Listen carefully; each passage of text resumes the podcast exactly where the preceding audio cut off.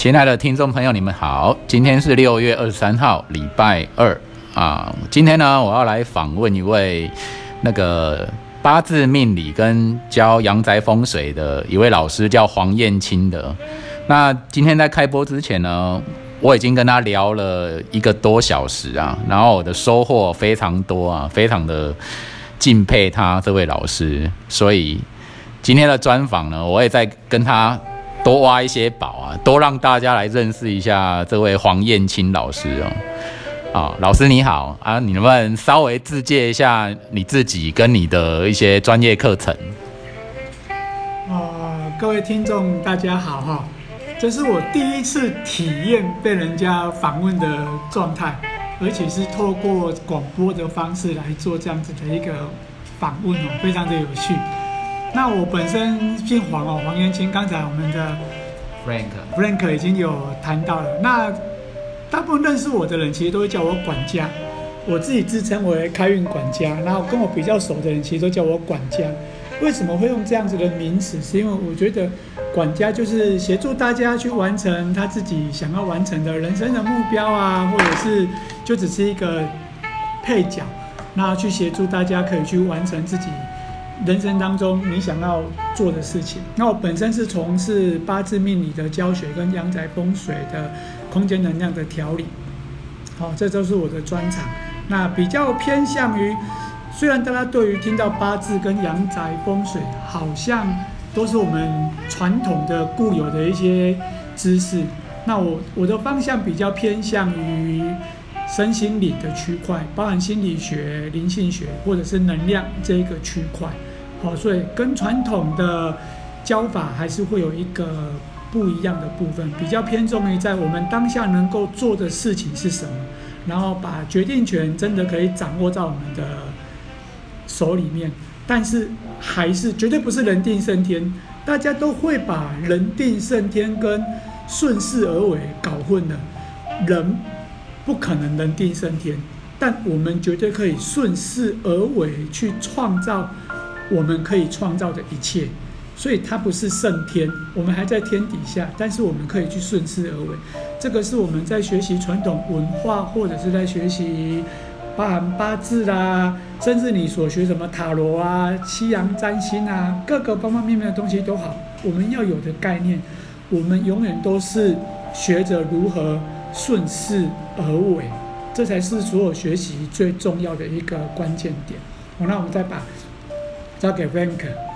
谢谢黄老师哈，顺势而为，这会让我想到那个老子啊，《道德经》的自然之道的理念啊。那我本身我在学生时期会常读一些中。中外哲学、哲学思想啊，那对于说老子的《道德经》这方面呢，或是老庄啊，或一些嗯西方的一些希腊的一些哲学思想啊，就是有有所涉猎啊。那关于说自然之道，我自己的一种解读跟运作方面呢，就是。我平常就喜欢自自自然然的，很多事情就不太勉强。那当然有一点点欠缺积极性啊，然后可能也是比较容易满足啊。然后当我生命那个身体就是有生病的时候，我可能就会尽量先让身体的自愈力去发挥它的作用。那平常的那个。食衣住行啊，行住坐卧啊，都尽量是一种自然人的状态。然后就是，呃，就是比较放松，比较容易放松了。这当然是最近大概十来年的一个成果。那在这十来年之前，以前就是比比较容易紧张啊，就是觉得好像。呃，生活生命中有很多的限制，这样子。那不过我好像是有点太放松了，变得有点呃，容易就是容易吃不了苦吧，哦，就是就是容易放弃。如果遇到要吃苦的部分啊，我就容易太随性似的，就是把它放松又放下。那关于说顺因缘而动这个部分呢，那个，请问老师有没有什么样的建议啊？哦，也许一个太顺因缘而动了、太讲自然之道的人，在现代生活中，好要怎么样去面对生活中的挑战？可能有很多违反我们人性、自然、健康的东西，要怎么样哦？把持住自己的中心哦，顺这个因缘而动。要有请老师解惑一下。OK 哦，谢谢 Frank 提问的这个问题，这是一个大灾问。那在这个大灾问的前提是，我们对于所谓的顺势而为，或是对于所谓的随缘这件事情的理解，到底在什么状态？我们所谓的随缘是随顺自己的因缘呢？还是随顺众生的因缘呢？我觉得这是一个很大的差别了。刚刚弗兰克谈到说，我相信每个人可能在我们的骨子里就会想要说，遇到困难的事情，都会想要放松、想要懈怠、会想要逃跑。我相信这个是一个人类基因的大部分的人的设定点。这个这个要谈起来，其实如果跟人类的整个的发展史，它会有相关。那我们暂时不去谈到这么多，我们只能先来谈谈。顺就是随顺自己的因缘，跟随顺众生的因缘，它是有差别的。当你随顺自己的因缘的时候，其实你就会只会想到，我现在想做我就做，我开心做我就做，我不开心做我就不做。但是当我们去思考随顺众生的因缘的时候，你会试着在这个当下做什么最好？你会去做你该做的事情，但是对于结果你不会去执着。因为那叫做众生的因缘。第二个，我们来谈到自然界。那刚好我们刚才谈到说，道家在讲的道法自然嘛。那你要先知道自然界的发展，它是用什么样子的模式在发展？自然界的发展，我们来看花草树木，这些花草树木，在它不在它的季节，它就是凋谢嘛，或者是埋在土里面。但是如果在它该发展的季节，它会偷懒，嗯，还是它会积极绽放？哦，它会想尽办法的，在它可以绽放的季节里面积极绽放，然后在不该属于它的季节里面，它会让自己含苞甚至凋谢，然后让其他的物种来尽情的去绽放，然后让自己成为其他花草树木的。营养成分，这才是这个大自界里面我们在谈的春生、夏长、秋收、冬藏。所以在你处于春生跟夏长的这个季节，原本这就是你美好的时光，你有尽力的去绽放嘛？我觉得这是我们可以去先探讨的一个问题。所以为什么讲道法自然？再拉回来，我们一天二十四小时嘛，早上起床。你起床之后，你就会知道你今天该做什么事情，因为你起床之后，你就是属于一个动态的。对。那在你属于动态的这整个的流程当中，你有尽力吗？你有让自己去发展？你现在这样太棒了，我已经起床了。那你有效把这些花草树木，我把我每天该做的每件事情，开开心心的去把它完成。那个所谓的尽力，并不是要让你很不舒服。如果你知道这是你大美好的时光，你就会在你当下该做的一切时间点，去把你能够做的完成。但是你对于结果不会去有所所求。那有的人会讲啊，那如果我对结果没有所求，我就随便做就好了。随便做跟对结果没有所求，这是两回事。是在你做的当下，你愿意试着把每一件事情做到位。试着把每件事情做到最好，这才叫做活在当下，这才叫做积极的在这个当下，因为这是属于你绽放的时间，所以你会想办法用尽全力去把挤开你的花苞，挤开你的花萼，然后尽可能去绽发出你你最灿烂的那一朵花朵，对，来呈现在这个世界上，这会是你在醒着的时候该做的事情。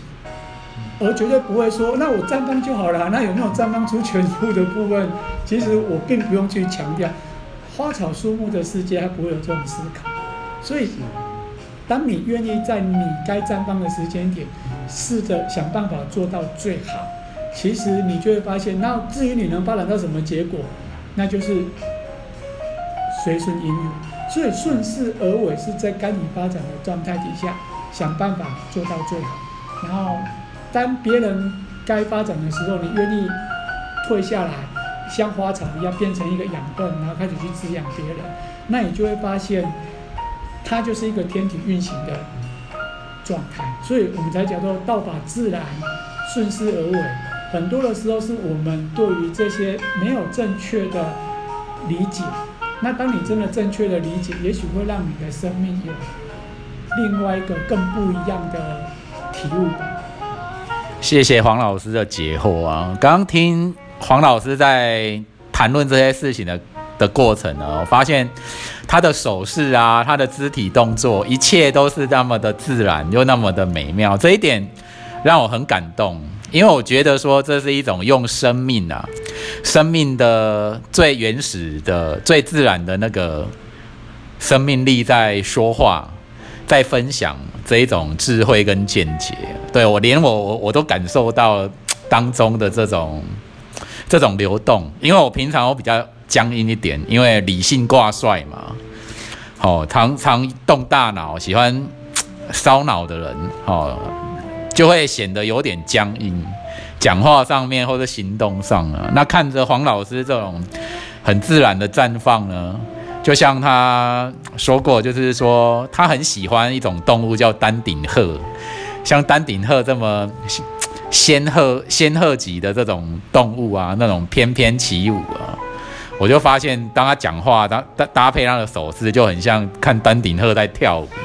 的确有这种感觉啊，那我就发现说，我也感受到说，我们生我们的生命哦，每一个人的生命都是，就是这么的自然。我们应该让我们自然的力量去舞动我们的生生活，对，就是这样子而已。而但是不要太太受所谓的社会文明理性了，而让自己变得机械化或是僵化，这一点哦。我刚刚就无形中啊感染到位，我我也很受益啊。往后我的日子尽量要往这方面去做调整，不要再动太多大脑，只会思考，只会理性，但是都不流动，这样子欠缺一种流动感。好，那因为黄老师呢，他教八字命理的嘛，那我想要探讨就是说，这所谓的宿命论，也就是我们对生。对命运呢，我们到底要用一种，它是有点命定式的啊，反正你要遇到什么，你会你会遇到什么事，将发生什么事都注定好的。哦，有些时候我们在事过境迁之后再回观，会觉得好像有一点点那么味道，好像啊，可能自己很早的时候就预知啊、预感啊，然后什么事情会发生，然后果然发生。那还是说，我们要在每个当下都认为说。命运一切都是未知的，都是可以改变掌握。只要我们能够每个当下能够保持一种警觉心呢，我们就可以不受所谓的宿命论的一种烦恼。对这个部分，我就会放在我心中的天秤呢，偶尔就是摆摆不太平。哦，到底是当下随机自主自主论呢，还是说宿命论呢？有点。注定的，那我们就是不要想太多，就是完完全接纳命运的安排。关于这部分呢，相信很多在探讨命理的人也有也有疑问啊。这一点想要请问那个黄老师是怎么怎么看，怎么帮我们整合出一个我们能够一在生活中能够使用的一种智慧？这样，谢谢你。OK，谢谢 Frank 的提问，每一个问题都非常的精准到位哈。谢谢。呃，其实我并不是一开始就相信算命跟八字这些东西的，我一开始是完全不相信这些，就是我对于一切事情是讲求科学，讲求一切都是有它的数据存在的。那后来慢慢的，为什么我会踏入？他们有一些因缘。那我。在今天不谈姻缘，今天谈的就是我对这个部分理解之后，我我我看到的是什么？我要说的是，我们可以透过八字、透过星象、透过任何的玛雅历、透过任何的东西都好，我们所能够探求到的叫做规律。规律，规，我们能够看探到、探求到的叫做规律，我们能够看到的，但是我们不能够看到的叫做结果。结果，对，所以这是两个层次的东西，你要去把它搞懂。我们在谈的宿命论，如果你只是单纯在规律里面，它确实就是宿命。因为，来，我们举例，今天是二十三号嘛，对，我们二十一号的时候才发生了，在台湾我们看到日日偏食、日全食嘛，对对对，在礼，拜天的时候嘛，是，好，科学家能够很明确的跟你讲，我们下一次看到将近要在一百九十五年，对一百九十五年以后，来，对。那我告诉你，这叫宿命论吗？还是叫规律？规律，科学规律，对，这叫做科学规律。对你可以很明确的知道这个规律它在什么时候会到来。那我们再回来看大自然，大自然有没有属于大自然的规律？有，我们有春夏秋冬嘛？对，对，这是我们的节庆，我们的春夏秋冬在跑，这也叫做规律。但这个规律的情况之下，它时间到，它就会到来。但它唯一会有所不同的，我们现在讲一百九十五年之后，你还会看到这一颗星球，这个这我们才会看到这个机会嘛？对，那你如何确定一百九十五年之后，地球还在？不一定哦，对不确定，对，所以它叫规律，你会预期你会看到，是但你有没有机会看到？就不知道了，就不知道了。那它的它到底是宿命论，还是你能够掌握它？所以他就谈到了一个，就是对于规律性的东西，我们一定可以去预测，是，但是对于这个的结果，你能够掌握，啊，这才是学习命理，你学习任何占星术的过程当中，你该去知道的一件事情。我看到一件事情可能发生的规律，是，但我如果在这个规律当中尽我所能的去做到我最好的状态，又回到我们刚才在谈的春生夏长秋收冬藏，你能看到你的规律之后，然后在你的属于你的规律里面，尽你最大的能力去发展。是，那在你不属于你的时间点的时候，人不会像花一样凋谢而死亡了。但人会有该你休息的时间，所以在你休息的时间，你能不能修身养息的去做更多的学习，然后为你的下一个时间，为你下一个上扬的时间来做准备，这才是人之所以在这个时间的规律过程当中，你能够看到你的生长收藏，然后做最好的准备。我们拉回来谈一个东西，我们用商业的角度来看这件事情。嗯，每个人在商业，每个人在赚钱，都希望自己今年好，明年更好，是，后年比今年更好，没错，最好我年年都好，年年都丰收。，哎，对，但是我们拿回来看商业，它真的是如此吗？不是啊，有很多变数啊，是啊，它也一样有生长收藏啊，它一样也有商业的规律啊。所以聪明的真正的大企业，真正在做商业的人，他会去看见商业的规律，是，并且他可能会去预测商业的规律，然后让自己提前做好准备。对，那更多的是，反而是我们这些可能小企业或者小老百姓，因为我们没有这样子的警惕跟觉知，所以我们只能随波逐流。没错，但是在大企业里面，它会随顺因缘。没错，所以到底是随波逐流还是随顺因缘？重点在于你能不能看到这个规律，然后你提前做了准备。所以当你能够看到规律而提做做准备，那叫做随顺因缘，它就是对顺应世界，它就是道法自然。对，因为它会有上上下下的起伏的过程，所以事业企业它就会提早做准备。对，甚至它会提早做转型。没错，对，但是我们如果我们是小老百姓，你不懂得去看到这个，你就只能随波逐流，你就会看到没办法，这我没办法改变。是，但是如果你有相对的敏锐度，你感受到世界的商业在变化，或者是你是一个好学的人，你喜欢探究很多的学术的人，也许你就能够感觉到，哎，接下来会发生什么，然后你就会提前带着一个兴奋的状态去做准备，那你就变成是一个随顺因缘的人。就好比我再来举一个最贴身，跟用弗兰克来做一个最贴身的是是比喻。今天他会来找我，是因为他跟我讲，你说这叫什么系统？podcast，好。这叫 podcast。OK，好。对，弗兰克跟我讲，这个未来接下来会大红。我我想要来访问你，那我也跟你讲这个工具是什么。我说好啊好啊，你来啊你来啊。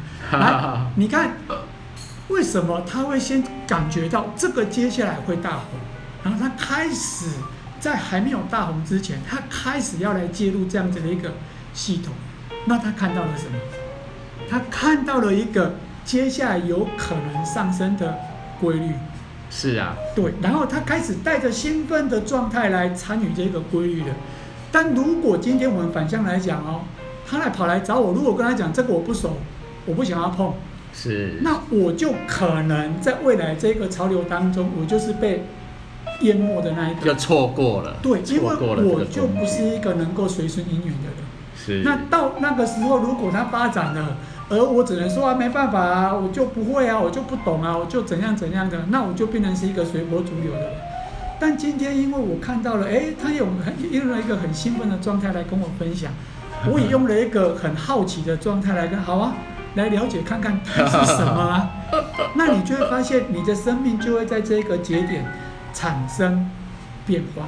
没错，因为人最大，我们人有益于这些大自然的这些动物，我们不会被毁灭掉，但是我们可以有机会自己选择迭代更新，没错，在我们生命当中的生长收藏，你可以把它换成我能不能让我的知识不断的呈现生长收藏，有用的我把它收起来藏起来，没有用的我就让它不见了，它也是另外一种收藏，但是我让它不见，但我就让我另外一个兴趣，让我另外一个大脑，让我一个另外一个部分能够重新生跟长。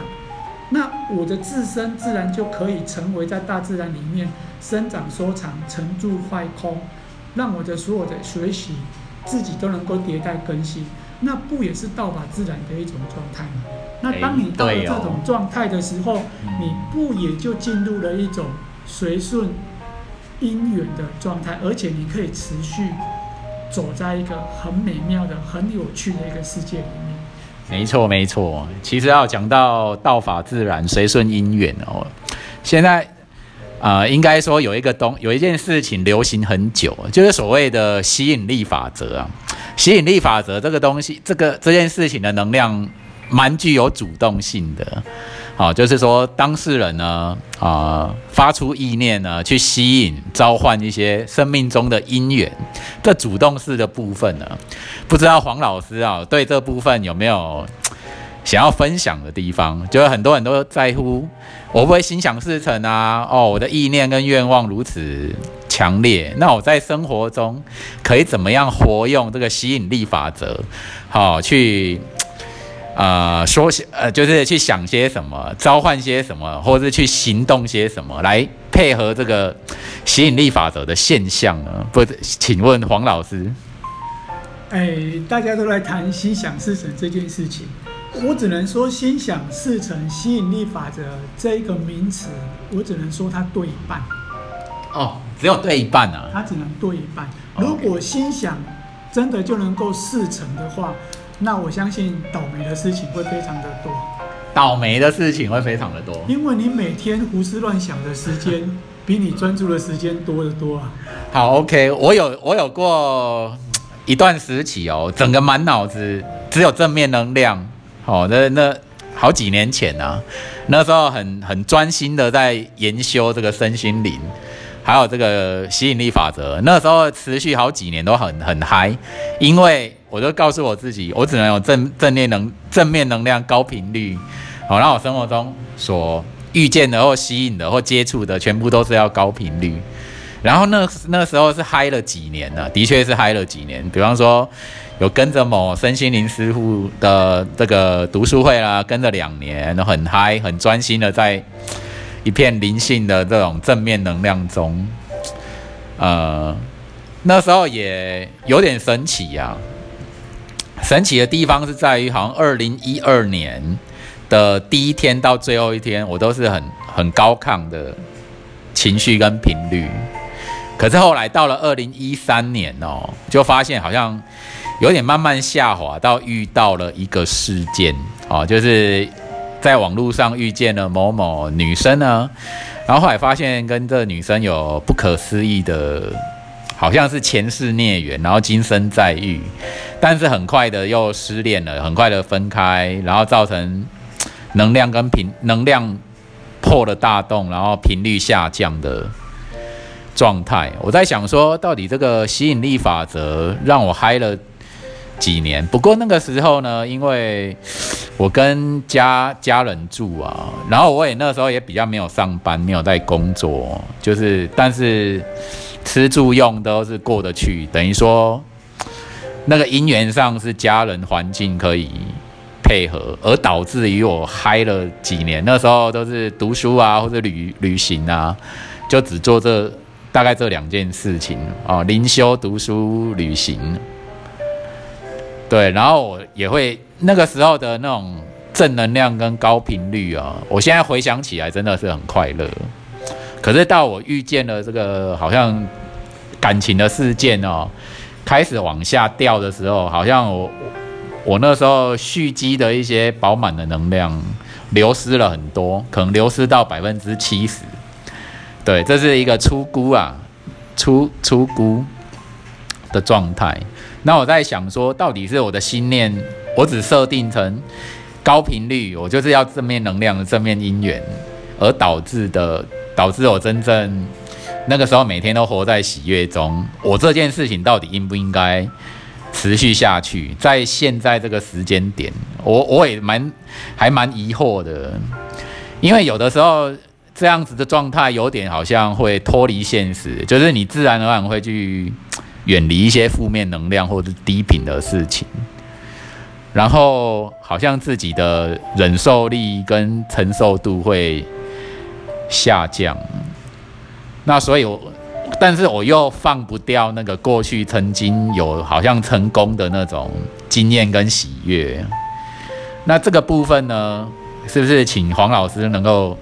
解个惑，借由这今天这个专访呢，就是，呃，也是让听众朋友分享到，就是当你低频率的时候啊，好，那你面对你又面对这种心想事成或是吸引力法则的诱惑，那你的采觉，你的那种行动点呢，你心念的行动点应该是怎么样？是要平常心呢，还是说，哎，我就是要设定正面或是高频率？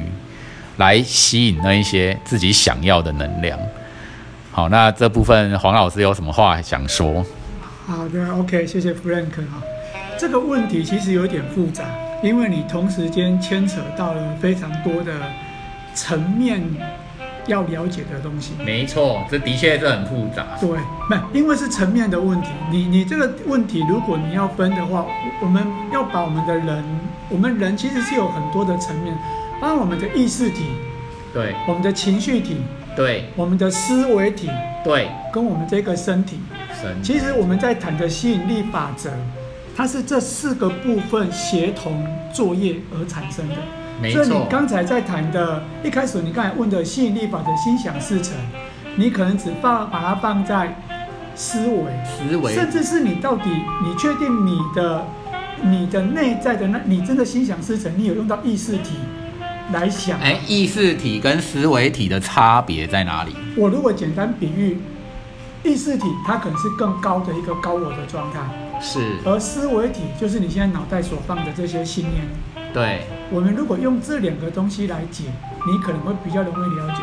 你一直觉得我想要什么，我想要什么，我想要什么，但是那个可能只有你的思维的想，只有思维在运作。你确定你的高我？是接受这一个信念的吗？还是你高我可能是反抗的，但是你根本不知道你在反抗你的这一个思维。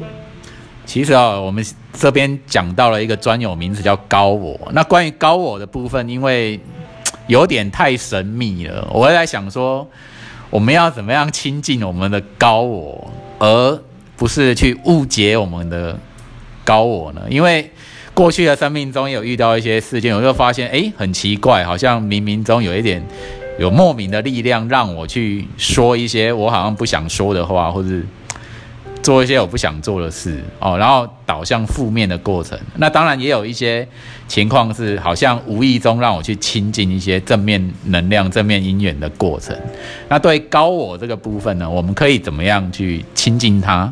既然黄老师都提到高我了，嗯，应该是说，当我们在跟高我越接近的时候，其实你会有一种情绪的一种反应，你会是属于一种。比较和平、比较宁静、比较开心的状态，你不会有任何一种纠结，或者是想要去证明什么，或者是产生对抗的状态。你的高我只会让你去做一个比较舒服、比较开心的事情，它不是放纵。很多人都会把呃舒服、开心，那我现在想要待在家里是我最舒服、开心的。其实你会发现，当你待在家里舒服开心，不超过几个小时，不超过几天，你又会想要做些什么事情，或者是你开始会出现一种担心跟烦恼。那个那个只是你思维的懒惰跟思维的借口，并不是真正高我要让你去做的事情。我们今天可能不容易跟大家谈到怎么去跟高我更接近，因为它是一个，它必须要让你透过一些练习才能够去完成的事情。我们先拉回来谈到刚才在谈的吸引力法则，跟现阶段能够做的事情，可能会比较容易入手。我们先来谈底下的这三件事情，高我们暂时不谈，我们来谈情绪体、跟思维体、跟行为体这件事情。情绪、思维、行为跟行动，跟行动。吸引力法则，我们刚才谈到吸引力法则是透过想这件事情没错。吸引力法则你必须要透过想，还要透过做。没错，而且是在你的想跟做的过程当中，你都要是感觉到开心喜悦的。哦，都要感觉到开心喜悦，绝对没有任何的纠结。没错，也不能有任何的贪求。没错，当你想着这件事情我做完我就能获得什么，那我就跟你讲，你这件事情的做已经没有用了。哦，因为你已经进入了一个。贪求的状态，就频率好像开始混乱了。对，因为你已经进入了一个要，那为什么你会要？因为你的内在是没有的。对，所以你会要吗？像在这一点啊，我就想说，哎，我的确是没有啊，那我渴望要，难道不行吗？难道不是我自然真诚的状态吗？这个部分怎么解决？可以，你一定可以要。但是你要再从这个要的当下去看到，那你当下愿意为这件事情做些什么？哦，也有分，我可能懒得行动，我懒得去做些什么，那我也可能积极起来，我积极的去行动什么？怎么去确定这件事情真的是你要的？我们再举一个例子嘛，最简单的，我们都说要要要，好，你真的在要的状态底下，你会做什么？你会坐在那边什么都不做吗？不会，应该是因为我要，所以哎，我就是去了去做。对你讲到重点了，因为你要，你就去做了。所以唯有透过做，才能够确定这件事情真的是你要。没错啊，我就发现说，嗯，我的确是有一些事情，我嘴巴跟人家讲说啊，我应该要做什么做什么，但是其实我的内心很不想要。然后就是变成说口头上在那边要要做，但是实际行动上却是零，什么都没做，就是这样。对啊，所以宇宙在确定这件事情是不是你要的，它是透过你的行动来确定，不是透过你的脑袋，也不是透过你说了多少。当然你说会有力量，但是都远不比得上你的行动来的更有力量，因为唯有你亲自行动。宇宙才能够确定这件事情是你真心渴望想要的，所以当你没有行动之前，宇宙都只会，也许一开始他会觉得，哎，你嘴巴说了好像是你要的，他也会给你，但是你会发现，你只有嘴巴说的，而他给了你，其实你不会持久，你对这件事情的喜爱你不会持久，然后他会说，哎，我不是给了你了吗？为什么你的开心快乐只有这么一短暂而已？然后后来他就开始慢慢的觉得说。诶，你嘴巴说说的，那我给了你，你的开心短暂都只有这么小的一段时间而已。那我改天就要看看，这这个可能不是你真心想要的吧？所以他就会开始来看到，那到底弗兰克你真心想要的是什么呢？所以未来慢慢的，他就会从你嘴巴所讲的。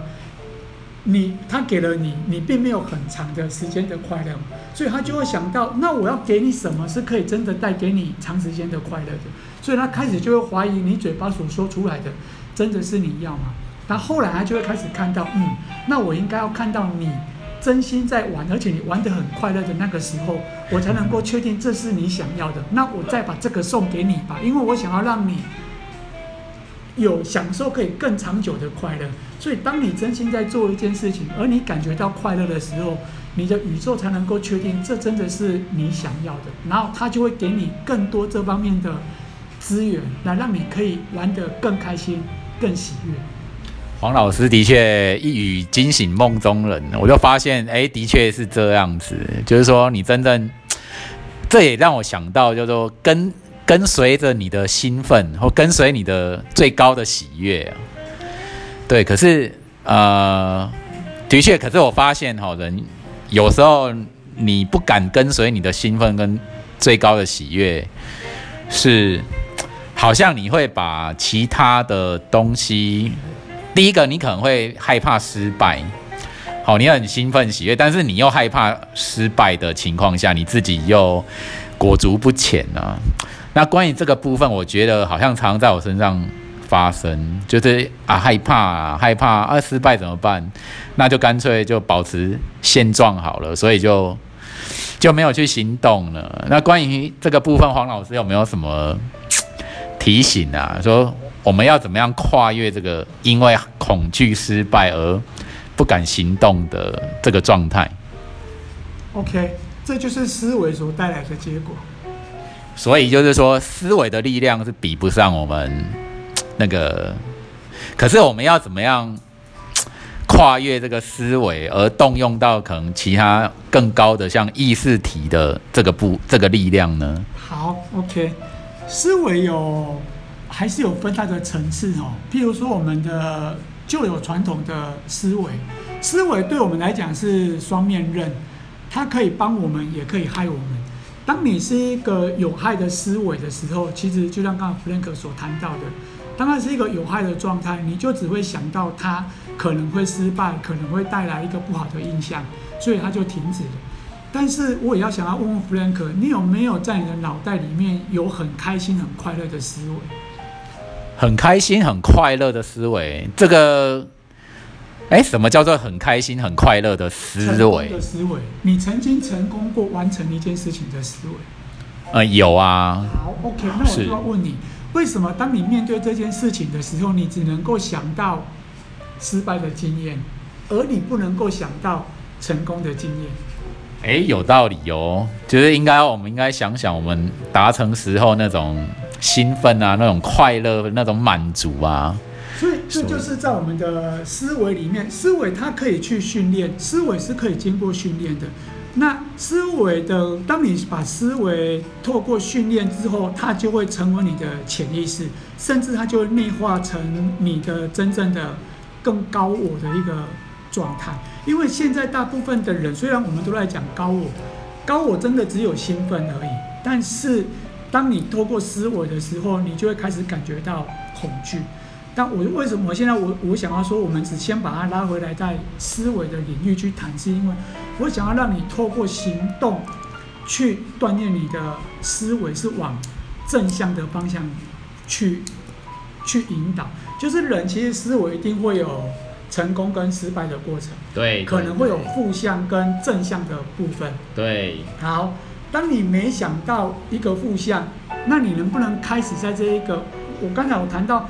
人类之所以有益于这一些植物或是动物，是因为我们有机会保持觉察。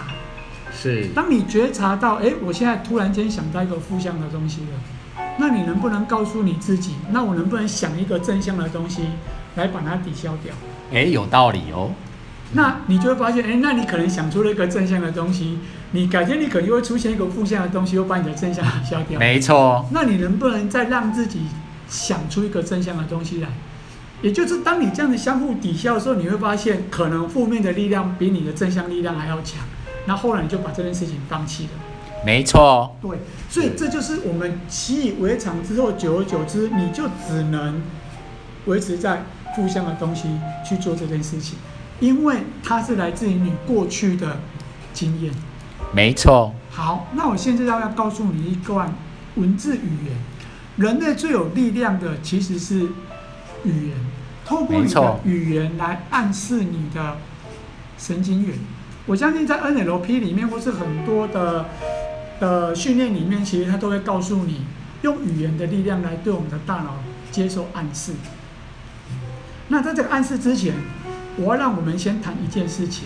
嗯，很多时候我们的世界都是二分法，包含我们刚才在谈的正向思维跟反向思维。没错，正向思维跟负向思维，是你还是二分法。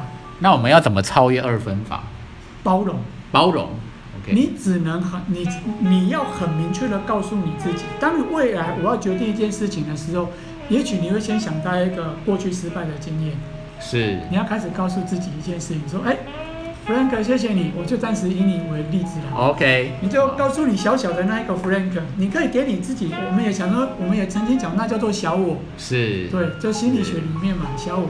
你就跟你那个小小的 Frank 跟他讲说，OK，小小的弗兰克谢谢你提醒我，我们过去曾经有失败的经验。是。谢谢你提醒我，我知道你是为了保护我。哇。我也谢谢你，你可能害怕我又再一次的失败，所以才提醒我。谢谢你，真的很开心。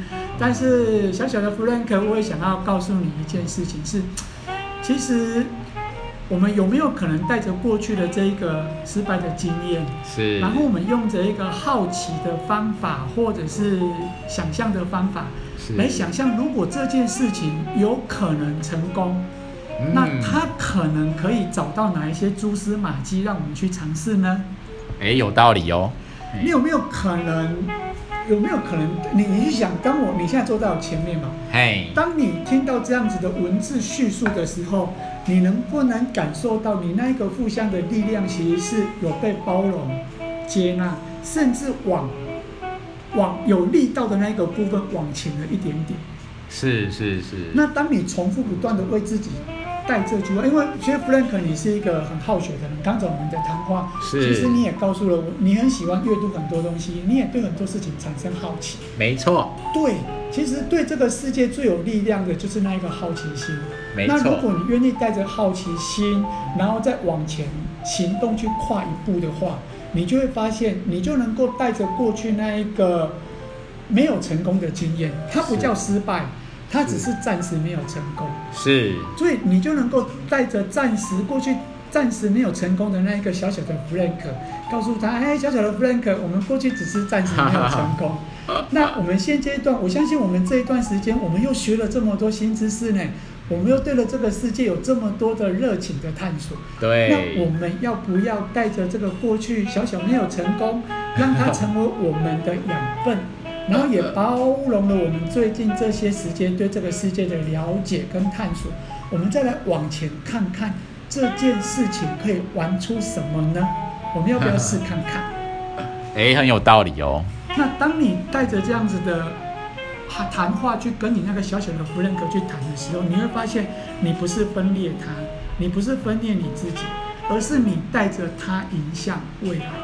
没错。很很多的可能一些，嗯，很多的一些过去的经验，可能告诉人，你要去打击你的小我，你不要去听他的话，你不要去，你不要去相信他，你要告诉他什么什么。但是我觉得最有用的方法，因为他还是你，他都是我们过去的经验。那你如果让你过去的经验成为你的养分，我一直在谈养分，是因为你必须要吸收、接纳它。然后把这过去的经验带着他往前走，因为他一定有用。因为你还记得爱迪生曾经他在讲他的灯泡的时候，他说：“我没有失败，我只是发现了一千种不能还没有成功的方法。”没错，没错。那不就是这个概念吗？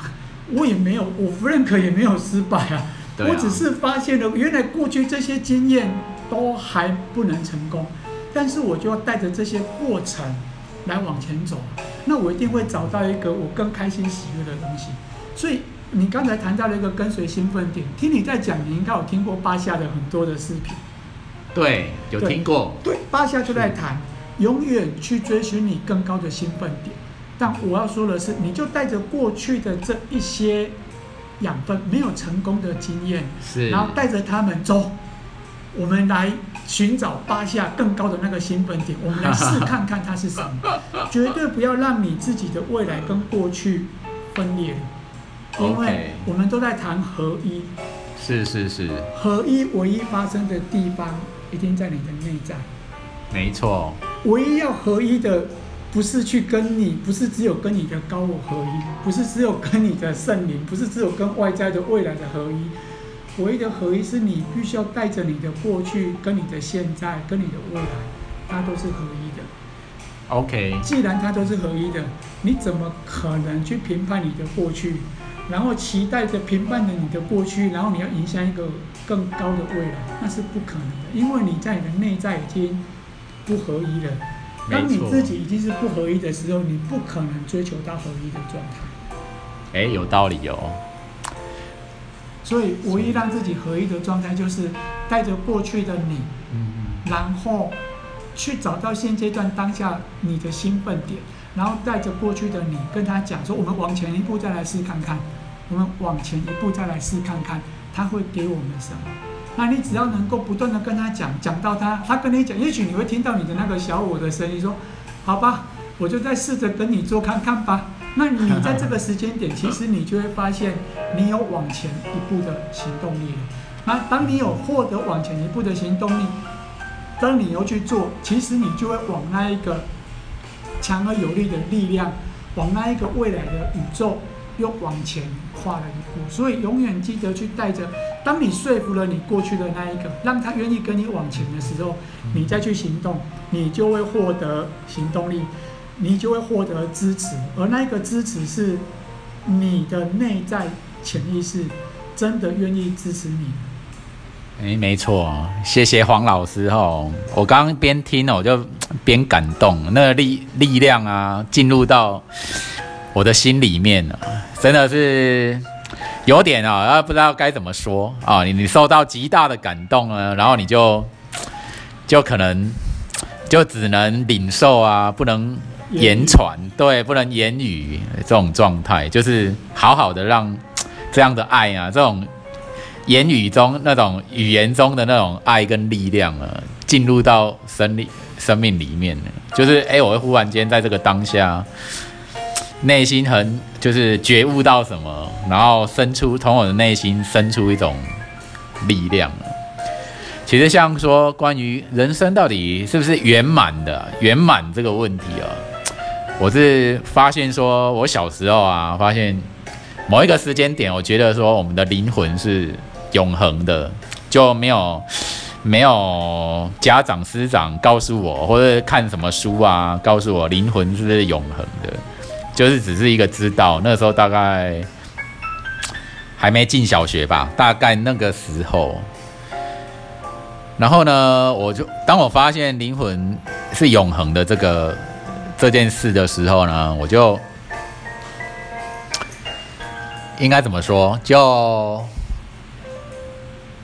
对生命开始有了一种乐天的想法，这乐天跟乐观不太一样。乐天是你对整个浩瀚的生命或生命观或宇宙观一种，你知道它是圆满的。但是我的今生呢？啊，因为一些家庭背景的关系啊，或者是我长长大之后职场的关系，又有很多的失落跟遗憾跟挫败。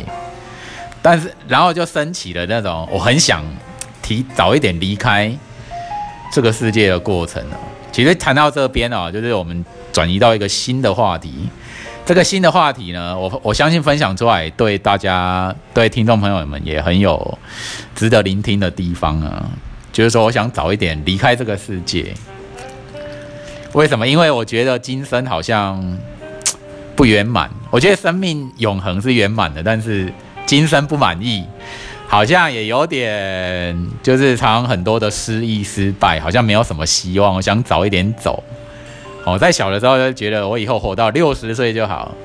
可是呢，到了我现在呢，呃，竟然越说越短，因为现在的那种什么人的生命长度越延越延越长，但是我们的社会要产生新的问题，比方说经济的问题啊，什么长期照顾啊、老人的问题啊等等，就就越来越多啊。我想早一点走，是因为觉得好像人类的这个方程式啊，也也看了不少，有点有点腻了啊。就是我想要五五十岁的时候就离开，小时候觉得说六十岁的时候就离开，拜托不要活太久。哦，那现在是五十岁又离开，我想要早一点解脱啊。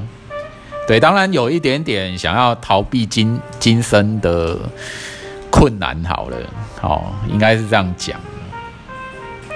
然后这个心态呢，有点有点放不下，因为我觉得，嗯，可能我的人生，我想追求一种有点轻飘飘，或是阿罗汉的那种。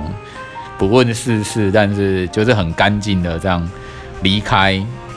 那关于有有这种心态的人哦，有这种阿罗汉和尚心态的人哦，然后想要出世的人呢，这个黄老师有没有些什么样的建议？当然，我还是活在世俗中啊，也没有去当和和尚或者任何的教士修修士啊。哎，因为没有办法忍受一般宗教团体的。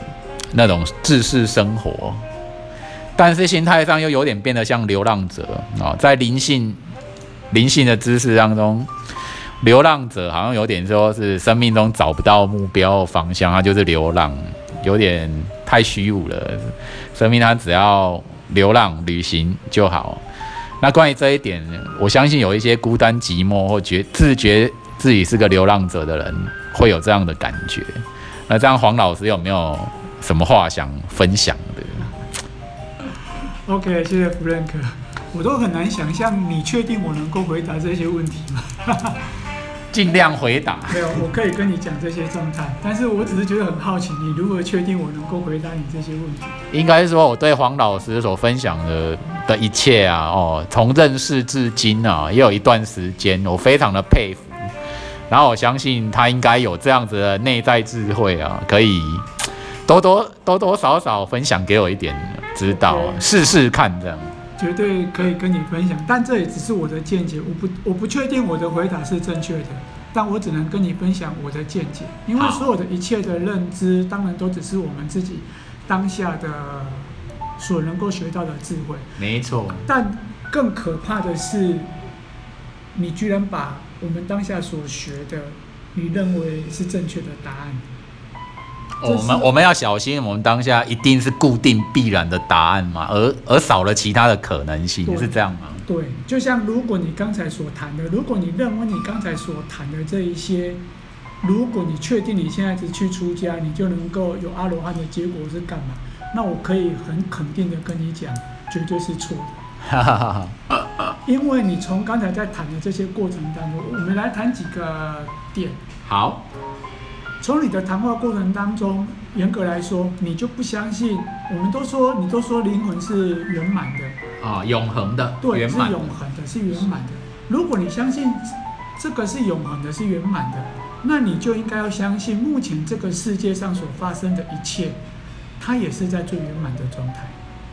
哦，它也是在最圆满的状态。如果你相信这个世界本质圆满，本质具足。那现阶段不也应该是最圆满的状态吗？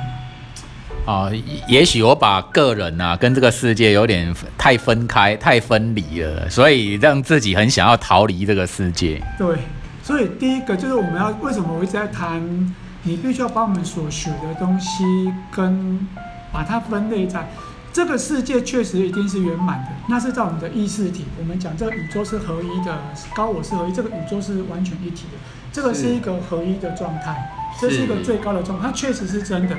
但是你会看到的有一些有一些内容，有一些限制，或者是有一些不舒服，它是产生在我们的思维跟我们的身体的状态。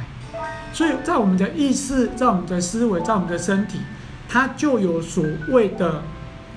空间，它就有所谓的区域，它就有所谓你看到的所谓的限制，是。所以，如果你能够接受这些限制，它也是这个宇宙最圆满的安排的话，那你就会喜欢这些限制，并且在这些限制当中，试着让自己持续不断的扩大，而扩大到你能够容下这些限制的时候，你就是从你的身体跟思维体不断的回到你的意识当中，而让你真的去接受到这一切都是圆满的。当你的身体跟思维还没有能够接受这一切都是圆满的时候，你是回不到圆满的状态。诶，有道理哦。看来我对于圆满的这个呃信念呢，或定义等等，我还没有达到，就是一种玩手的状态哦，还没有真正百分之百的好去通了解通透啊。经过黄老师这样的解惑，我有我有我有我有我有那种悟到了。我我们来说，我们现阶段最大的，我们现阶段最大的学习，我我只是暂时把它这些当做学习。我我很少在用修行这两个字，当然也可以。哦修行跟学习其实是同样的。当你愿意不断的去学习的时候，跟修行的时候，其实它是不断的在扩大你的边界，没扩大你的错没错边界。好，没错，那我们来谈边界。如果你确定持，如果你愿意接受学习或修行是持续扩大边界的话，那我就可以举一个最简单的，我们刚才一样，你的脑袋我们刚才讲，我们叫做二分法嘛，对对不对？好，对既然你能够接受学习或修行是不断的扩大边界的时候，那就一样，这个世界它就不是它不是只有二分法，它是多分法，就像我们在讲的多元。多元这个世界承载了一种多元的意识体，对这个身体也呈现了多元的一种存在的方式。没错好，那所谓的学习，所谓的修行，就是你能够接受你的身体，你也能够接受别人用他的方式存在，你也能接受 A 用他的方式存在，你也能够接受 B 用他的方式存在，你也能够接受 C 用他的方式存在，这就是身体。当你能够接受，就像我们现在在谈的，大家都要接受所谓的多元成家。没错对，那为什么还称之为多元成家？因为各自有不同的方式嘛。对对，当你能够去接受他的时候，也许你就能够去包容，把它含进来。就我们刚才讲的，包容进来，带着这一些过去，我尊重你，但也许我对你还不够了解，但我愿意试着尊重你，来看看接下来我们会有什么可能。OK 就像你刚才我们在谈的，我带着我的小我，我愿意接受我过去的所有这些经验，我愿意带着我的这些经验来往前走。那现阶段我们再把这个东西稍微扩张一下，那你愿不愿意带着不同的意识？诶，我觉得你的想法好特别哦，我觉得你的想法跟我完全不一样，好特别啊。但是我现阶段，也许过去的我们是把它排他，是直接把它限是制在外面。是，但现阶段你有没有可能够？过去我对你的想法其实是没办法接纳的，但是现阶段我愿意带着你的想法，我们来看看还有没有更多的可能性。哦，那有没有可能你发现这样子的问法跟你刚才在内在跟自己对话其实是一样的？但是我现在把这个东西再试着往外扩大，我开始来看看，我觉得你的观点太特别了。OK，我完全没办法接受。